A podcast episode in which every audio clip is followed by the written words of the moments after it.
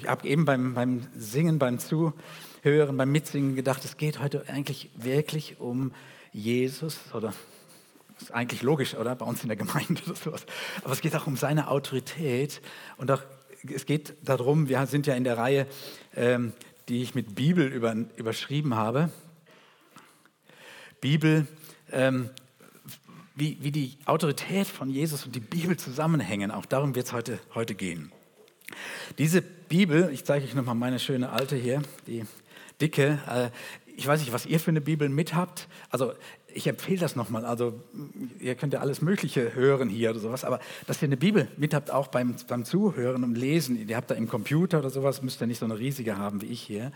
Ähm, was ist dieses, was ist das für ein Buch? Was ist das für ein Buch? Ich möchte mit euch dieses... Ähm, äh, ja, dieses Buch ähm, mit, miteinander noch besser verstehen lernen, beziehungsweise auch zu gucken, wie, was ist das und wie, wie gehen wir, wie gehen wir Christen, wie kann man mit diesem Buch umgehen? Und ähm, manchmal denke ich, nee, das ist eigentlich falsch formuliert. Ich müsste eigentlich sagen, wie geht die Bibel mit mir um, beziehungsweise wie geht Gott durch die Bibel mit mir um? Weil wir nennen ja dieses Buch Gottes Wort. Wir nennen ja dieses Buch Gottes Wort. Ähm, das heißt, dass Gott durch dieses Buch redet. Wenn wir im Gottesdienst zusammenkommen, dann sagen wir oft, wir wünschen uns das, dass wir Gott erfahren, dass wir Gott reden hören. Das heißt aber praktisch, dass wir ja nicht nur irgendwas machen, wo dann irgendwas passiert, sondern wir sagen, im Kern und im Zentrum ist es, dass wir die Bibel haben und dass wir glauben, dass durch die Bibel Gott redet wir sagen, die Bibel ist, äh, wir könnten eigentlich, einen Bibeldienst können wir nicht nennen, ne? es ist ein Gottesdienst, aber die Bibel ist das, wo wir, wo wir Gott reden hören ähm, und äh, wo wir auch sagen, danach richten wir unser Leben aus.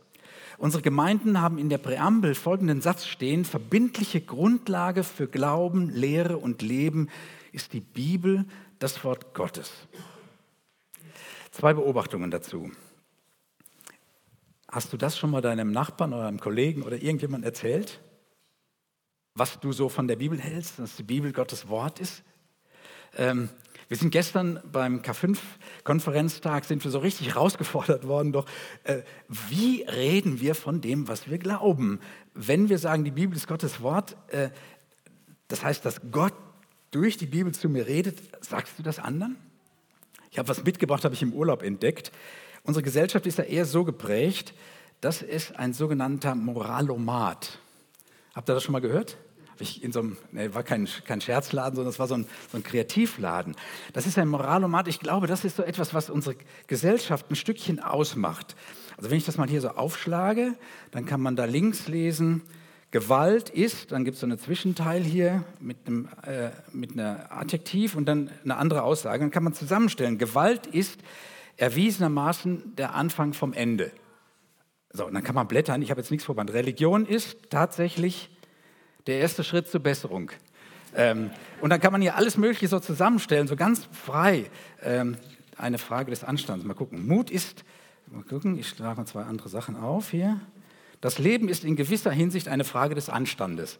So, dann gibt es so Weisheit. Hoffnung ist tatsächlich, oder ich muss noch was anderes nehmen da, unwiderleglich, völlig überholt. Also, äh, ihr merkt, ähm, da steht außen drauf, ähm, das ist ein frei kombinierbare Sätze für die Ewigkeit, für Sinnkrisen und so weiter. Und Liebe steht vorne drauf. Liebe ist erwiesenermaßen völlig willkürlich. Ähm, und ein letztes Bier ist in diesem Sinne alles, was uns bleibt. Äh, ihr merkt, das ist jetzt mit Humor, aber irgendwie spiegelt das doch auch das, vor, das wider, wie wir in unserer Gesellschaft nach Moral und, äh, und, und nach Ordnungen und nach Gesetzen und sowas auch suchen oder, oder merken auch ein Stückchen, was für eine Beliebigkeit das geworden ist. Eine zweite Beobachtung zu dem Thema äh, Bibel und Wort Gottes. Wir haben in den letzten Wochen viel auch nach Israel geschaut. Ähm, wahrscheinlich wie ich auch, habt ihr Reportagen geguckt über Israel, über die Geschichte, über Jerusalem. In keinem anderen Ort der Welt kommen in dieser Art und Weise drei große Weltreligionen zusammen, wie in Israel beziehungsweise speziell in Jerusalem.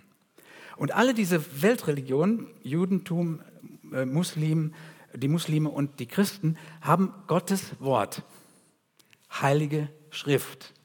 Und sie verstehen das aber sehr unterschiedlich. Deswegen meine Frage nochmal, wie, wie reden wir über unser Gottes Wort? Mit den Juden teilen wir den ersten Teil oder die, wir haben gemeinsam den ersten Teil der Bibel, das Alte Testament, bis Jesus kommt. Und dann, sagen wir so ganz flachsig, scheiden sich die Geister. Dann geht da was auseinander. Bei den Muslimen ist es so, ich zitiere aus, äh, aus einer äh, Internetseite, Muslime ist der Koran das wörtliche Wort Gottes, direkt von Gott diktiert. Die letzte und ewig gültige Offenbarung, die nach 600 Jahren die Bibel korrigiert und ablöst. Ja, auch Wort Gottes, auch Heilige Schrift. Was ist denn dieses Buch hier? Was ist denn das Besondere oder, oder warum und wie glaubst du, dass dieses Buch Gottes Wort ist? Mit diesem Buch, und das sehen wir ja jetzt auch im Nahen Osten aktuell wieder, sind im Namen Gottes und im Namen von heiligen Schriften und aus politischen Motiven äh, viele, viele Katastrophen entstanden. Katastrophaler Missbrauch. Zum Beispiel die Kreuzzüge da sind einige Christen auf die Idee gekommen, die Muslime und die Juden in Jerusalem und in Palästina hinzumetzeln. Und sie sind von, Paläst von Päpsten angeleitet worden. Man muss sich das mal nochmal bewusst machen, um nicht nur einseitig zu denken. Das ist passiert. Ich, ich habe jetzt nicht die Zeit, euch das zu zitieren, Papst Urban und so weiter. Ähm, aber das war auch, ich habe überprüft, nee, haben die nicht nur die Muslime, nee, die haben auch die Juden niedergemacht.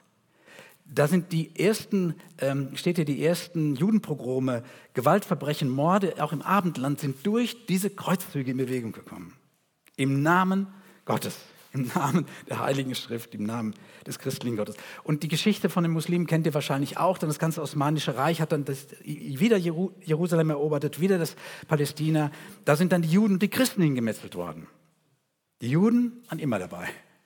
Und jetzt ähm, heute ist es wieder so eine radikal hassende Terroristen, die gegen die Juden und dann äh, auch gegen den Westen äh, ihr Unwesen treiben. Was ist dieses Buch und warum glauben wir, dass die Bibel Gottes Wort ist? Überleg mal, warum glaubst du, dass die Bibel Gottes Wort ist? Ähm, die Bibel selbst, und das ist das, was ich auch, was mit meinem Erleben übereinstimmt, Check mal bei dir. Die Bibel selbst, selbst sagt, sagt, weil Jesus selbst, Jesus, Gottes Sohn, zu uns kam, Jesus, das Wort Gottes in Person, das Wort wurde Fleisch, ist, ist der Glaube an, oder, oder ist in meiner Geschichte der Glaube angezündet, dass die Bibel Gottes Wort ist. Weil Gott selber zu uns kam in Jesus. Ich habe ihr das Bild nochmal aus der einen Predigt da, wo ich versucht habe, das Wort Gottes ist äh, das, das Ganze und so weiter, die ganze Schöpfung und so weiter und auch das geschieht immer wieder, aber das Zentrum ist Jesus, der auf diese Erde kommt, der Gott selbst, der die Mitte wird ähm, und der dann von der ersten, von der Schöpfung bis zur letzten Seite diese Bibel auch bestimmt. Darum die, diese eine Aussage, ich glaube an die oder ich vertraue der Bibel und die Frage an dich, warum glaubst du, dass die Bibel Gottes Wort ist? Weil Jesus als Gottes Sohn selber in diese Welt gekommen ist und die ganze Bibel dreht sich darum rum. Ähm, warum glaubst du oder glauben wir, dass die Bibel Gottes Wort ist? Ich sage das von mir aus, weil ich an Jesus glaube als Mitte und Maß und als Entscheidende, als den Gott unter uns, weil weil, Jesus, weil ich an Jesus glaube, glaube ich, dass die Bibel von Gottes Tun und Handeln von Anfang bis zum Ende redet. Glaube ich, dass die Bibel Gottes Absichten und Ziel darin zeigt, dass Gott sieht, dass Gott hört, dass Gott kommt, dass Gott für uns stirbt, dass Gott kommt, uns zu befreien. Und wenn ihr den Lobpreis oder die Zeit des Singens eben gerade miterlebt habt, wir haben ja nicht die Heilige Schrift angebetet gerade eben, sondern wir haben Jesus Christus angebetet und er ist der Grund meines und unseres Glaubens. Jetzt meine Frage. Wie gehen wir Christen, also die, die Jesus nachfolgen, mit den Geboten der Bibel um? Weil da geht es jetzt um Autorität und so weiter. Wir haben schon ein bisschen, Lutz äh, Werner hat das angedeutet, von den Perspektiven und sowas. Welche Perspektive ist von mir als Christ, von dir als Christ, von jemand, der Gott, der, ähm, der an Jesus oder Jesus nachfolgt, auf die Bibel und die Gebote. Da werden wir uns jetzt zwei Gottesdienste mit beschäftigen. Und wenn du nicht mit Jesus lebst, wenn du sagst, ich, äh, Gott ist, ich schaue erst von außen, dann ist das vielleicht auch ein ganz interessantes Thema, weil ich sage, wie, wie gehen denn die Christen mit den Geboten um? Weil es gibt ja so, so ganz bestimmte Bilder auch, vielleicht gibt es auch da einen Perspektivwechsel für dich. Die Grundlage, die ich erstmal betonen möchte, ist, das, was im Psalm 19 steht, ähm, also Frage ist, wie gehen wir als Christen mit den Geboten um? Die Grundlage ist für mich, das ist unser, unser Motto auch auf, als, auf den Gemeindekarten, Begeisterung. Die Grundlage ist Begeisterung über die Gebote, wie das im Psalm 19 steht. Wir lesen, das Gesetz des Herrn ist vollkommen. Es stärkt und erfrischt die Seele. Ich habe jetzt mal nur ein, einen kleinen Kapitel ausgewählt. Da gibt es viele, viele, viele, viele Verse von. Das Gesetz des Herrn ist vollkommen und es stärkt und erfrischt die Seele. Was der Herr in seinem Wort bezeugt, darauf kann man sich verlassen. Auch einem Unerfahrenen wird dadurch Weisheit geschenkt. Die Anordnungen des Herrn sind wegweisend und erfreuen das Herz. Das Gebot des Herrn ist klar und deutlich, es schenkt neue Einsicht. Die Ordnungen des Herrn sind zuverlässig und entsprechen der Wahrheit, sie sind ausnahmslos gerecht. Wertvoller als Gold sind sie, kostbarer als eine Menge von feinstem Gold. Sie sind süßer als Honig, ja süßer als Honig, der aus der Wabe herausfließt. Herr, auch ich, dein Diener, lasse mich durch sie zurechtweisen. Sie zu befolgen bringt großen Lohn. Kannst du da mit ganzem Herzen einstimmen? Wir haben unsere Leiter, oder wenn wir sagen, äh, wir haben Voraussetzungen für Leiterschaft bei uns in der Gemeinde beschrieben. Und da steht folgender Satz drin, wer bei uns leitet, ist überzeugt, dass die genialen Ordnungen Gottes in der Schöpfung und in seinem Wort das Beste sind, das Menschen passieren kann. Genau das Gleiche drückt das aus. Ja. Ich möchte ein paar Gedanken nachgehen. Gedanken, die vielleicht da sind, wenn du sagst, hm, mit den Geboten, den Gesetzen, hm, da sind doch ganz viele Fragen dran. Ich möchte die erste Aussage, die ich euch heute sagen möchte, bei der Frage, wie gehen wir Christen mit den Geboten um? Niemand kann die Gebote halten. Niemand. Auch das könnte ich jetzt ganz viel zitieren, ist oft auch in der Bibel gesagt. Nur ein einziger. Und das ist Jesus. Das klingt schon bei der Begeisterung an. Ich habe den Bibeltext nochmal da, auch mit dem nächsten Vers. Da steht dann als Vers 13, ähm, wem fällt es schon gleich auf, wenn er was falsch gemacht hat? Sprich mich frei von unbewusster Schuld. Also ist die ganze Unsicherheit. Also, habe ich das im Blick, was, was in der Bibel steht? Kann ich das auch alles tun und schaffe ich das und habe ich das geschafft und so? Diese ganze Unsicherheit drückt sich auch in dem Psalm schon aus. Niemand, ich, ich möchte, das ist für mich eine riesige oder eine ganz, ganz wichtige Entlastung. Niemand kann die Gebote halten. Ähm, nur einer. Und der sagt, ich bin gekommen, um das Gesetz und die Propheten zu erfüllen. Wenn wir das versuchen, sagt die Bibel, das Gesetz tötet. Jesus sagt, ich bin gekommen, um den Fluch des Gesetzes, das heißt, dieses ewige, ewiges Nicht-Schaffen, Nicht-Können, Nicht-Ersen, die, die, die, um diesen Fluch des Gesetzes wegzunehmen.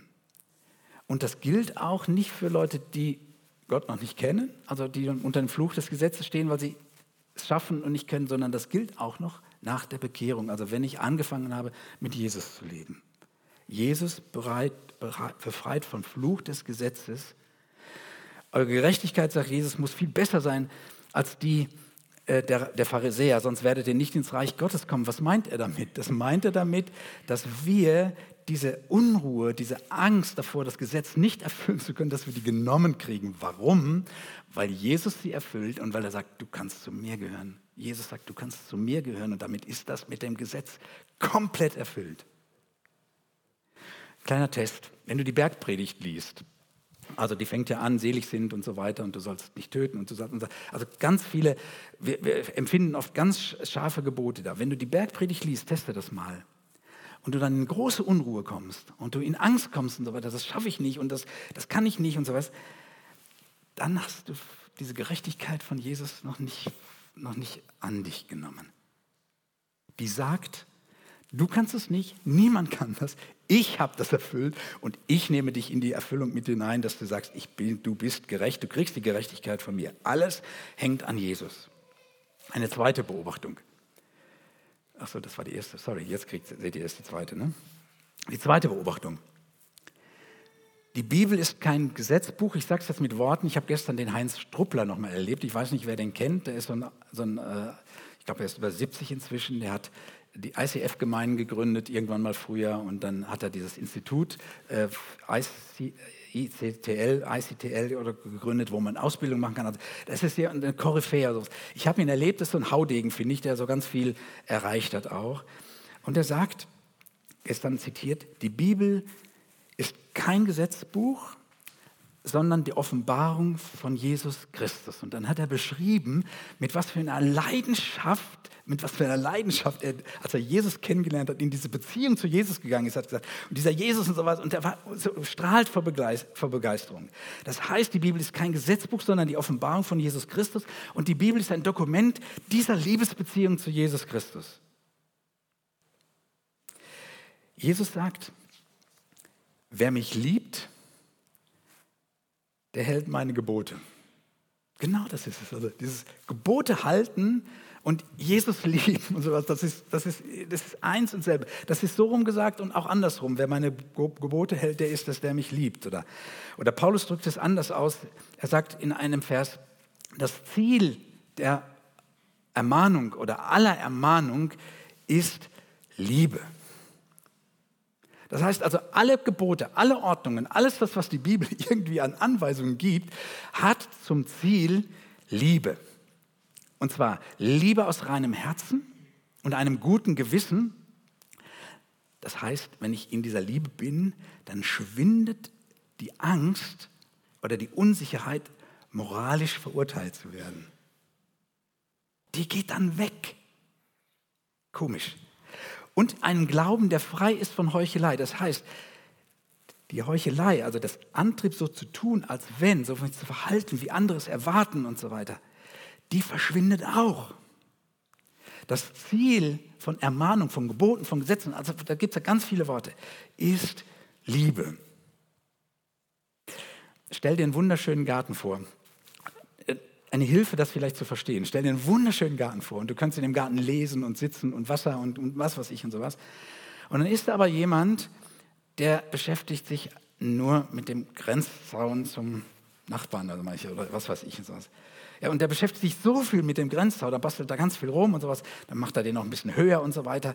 Der hat überhaupt gar keine Zeit, in dem Garten rumzusitzen, der macht immer an dem Grenzzaun, an dem Stachel, vielleicht macht er die, den Gartenzaun höher und den Stacheldraht und sowas.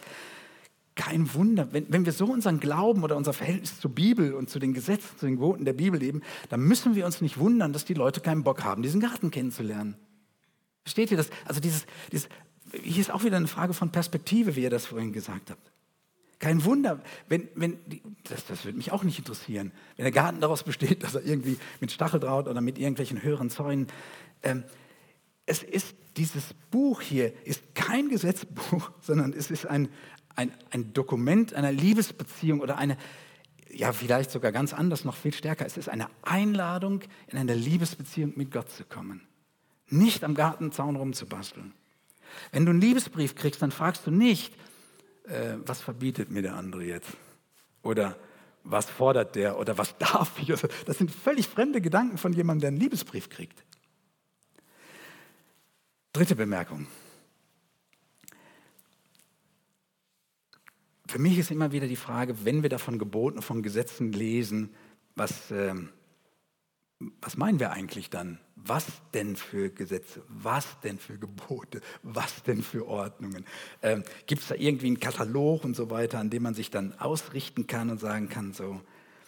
Wir haben über das Wort Gottes schon gesprochen und so weiter, dass das ja das Wort, das Gott spricht, dass das noch mehr ist als die Bibel, sondern dass das die Schöpfung ist und so weiter. Aber jetzt geht es darum, um die ausdrückliche Formulierung des Willens Gottes, was Gott will, also was Gott sagt, was Gott ordnet, was Gott gebietet oder was Gott erlaubt oder nicht erlaubt. Meine dritte Aussage ist, Gottes Wille in der Bibel hat sehr viele Ausdrucksformen oder sehr viele unterschiedliche Inhalte.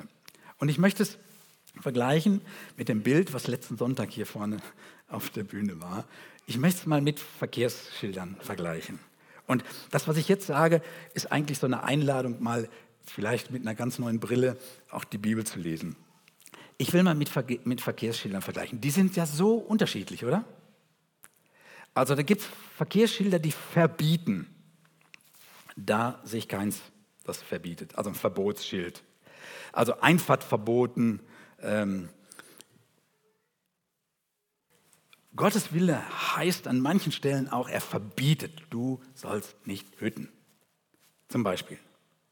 Dann gibt es Gebote. Das heißt also, wie hier dieses Gegenverkehr, äh, dem Gegenverkehr Vorfahrt gewähren.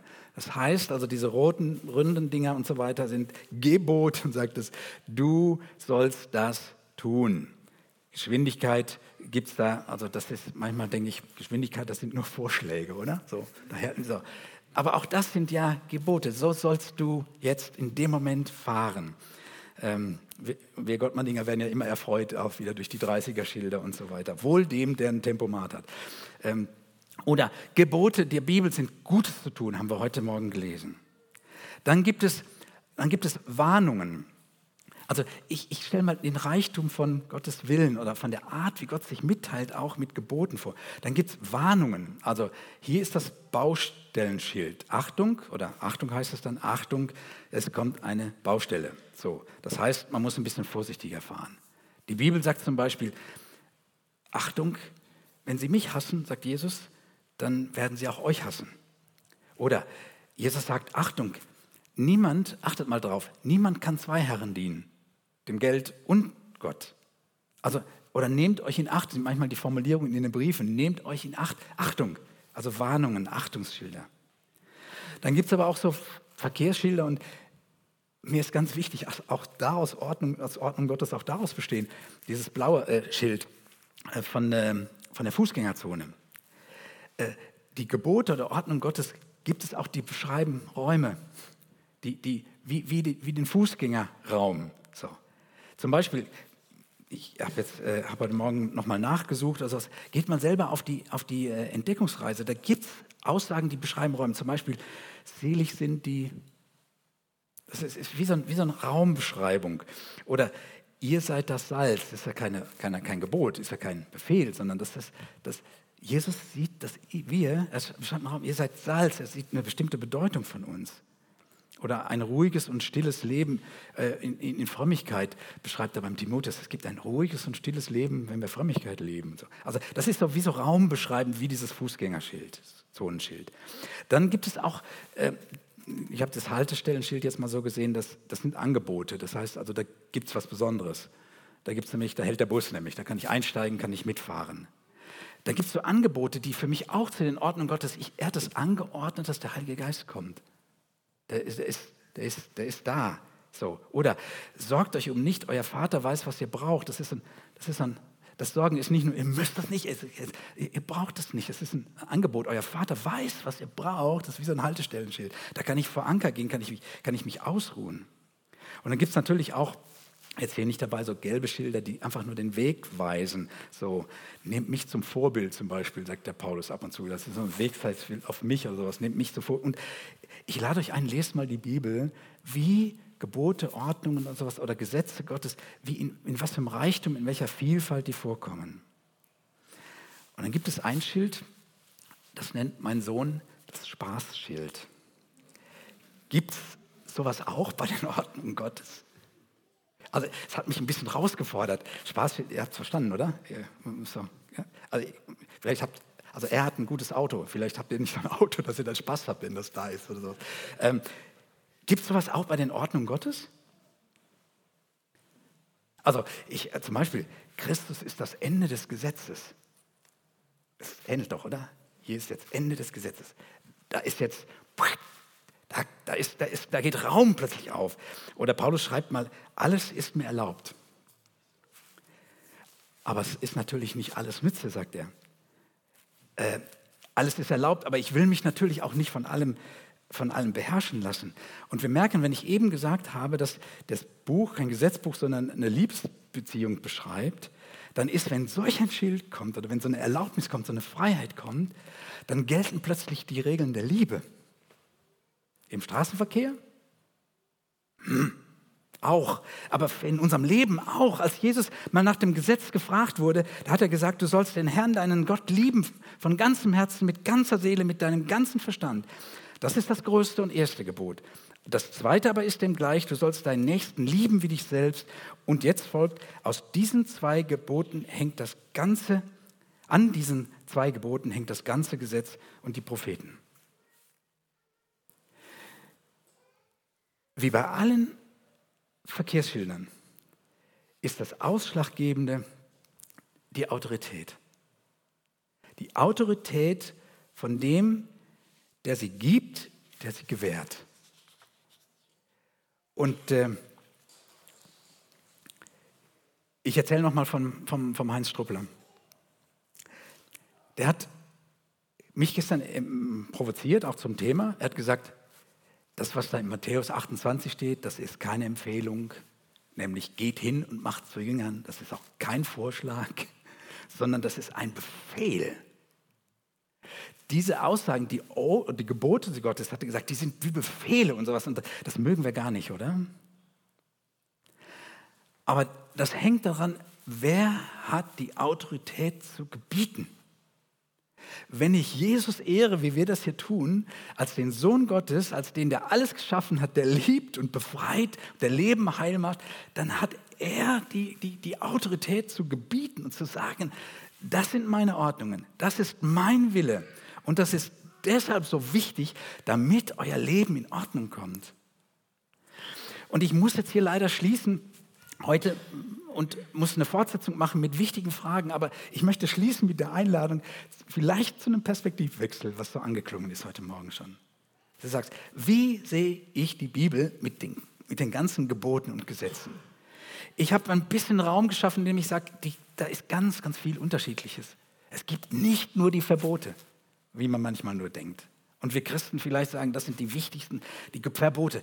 Die Gebote sind so vielfältig und sie beschreiben einen Lebensraum, der das Beste ist, was wir uns vorstellen können. Ich habe versucht, euch mit hineinzunehmen, dass, dass die Bibel in Christus sein, sein Zentrum hat und dass sich dort ablesen lässt, was das Ziel ist mit der Bibel, nämlich Liebe, nämlich Zusammensein, nämlich Freundschaft miteinander, eine intensive, heilende Gemeinschaft miteinander. Das ist das Ziel. Und vielleicht ist das ein Perspektivwechsel, wenn du bisher gesagt hast, oh, die Gebote und so. Ich sage euch, was für eine Predigt folgen wird. Ich möchte noch mit euch dran gehen, die Frage, ja, was ist das denn jetzt mit den Geboten? Da gibt es doch ganz viele Gebote in der Bibel, die halten wir offensichtlich nicht. Ähm, zum Beispiel, jetzt habe ich meine Notizen nicht übertragen hier, muss ich aus dem Kopf hören. Zum Beispiel das Sabbatgebot. Also die Bibel gebietet, das Alte Testament gebietet, dass wir samstags und am Sabbat treffen sollen. Wir tun das aber nicht, wir tun das sonntags. Oder der Paulus sagt in einem Brief, die Frau schweige in der Gemeinde. Ich weiß, dass jetzt zumindest bei den Kindern jemand nicht schweigt. In der Küche die Ordnung, die dort geschieht, auch durch eine Frau auch hergestellt wird. Gott sei Dank, ich freue mich aufs Mittagessen, danke. Äh, wir tun, manche Dinge tun wir augenscheinlich nicht. Müssen wir das mit einem schlechten Gewissen tun? Müssen wir das so tun, dass wir sagen, wir sind eigentlich nicht? Nein, müssen wir nicht. Wir können an dieser Stelle auch Dinge sehen und Dinge entscheiden miteinander und auch wahrnehmen, was die Bibel insgesamt dazu, dazu meint. Also, das ist eine Fragestellung. Die zweite Fragestellung ist, wie gehen wir damit um, oder wie gehe ich damit um? Wie gehst du damit um, wenn du etwas erkannt hast und weißt, und das ist richtig, weil Gott das sagt? Wie gehen wir damit um? Miteinander. Diese beiden Fragen verspreche ich euch zu beantworten in der nächsten Predigt. Die wird erst am 3. Dezember sein, aber mh, hm, vielleicht lohnt es sich trotzdem, dann dabei zu sein. Jesus, ich danke dir, dass du uns durch deinen Besuch auf diese, durch deinen Tod, durch dein durch die, die, krasse, die krasse Mitteilung, dass wir diese Vergebung, diese Sündenvergebung und das Kreuz brauchen, dass du uns hineinholst in die Gemeinschaft und dass da heraus ausgelöst das Wort, das wir von, von dir wissen, das, was du gesagt hast, in der Bibel jetzt verbreitet bekommen haben über die ganze Welt. Danke, dass wir dein Wort haben. Danke, dass wir dich mit deiner Liebe, mit deiner ganzen Motivation kennen und dass du uns mit dem geschriebenen Wort ganz nahe kommst. Nahe kommst bei jedem in seinem App, in seinem Zuhause, in der Zeit, wenn wir das lesen. Und dass wir erleben und dass wir merken, dass es ein unglaublich starkes, ein unglaublich gutes, auch wenn es uns manchmal wehtut, aber ein unglaublich heilsames Wort ist. Danke dafür. Amen.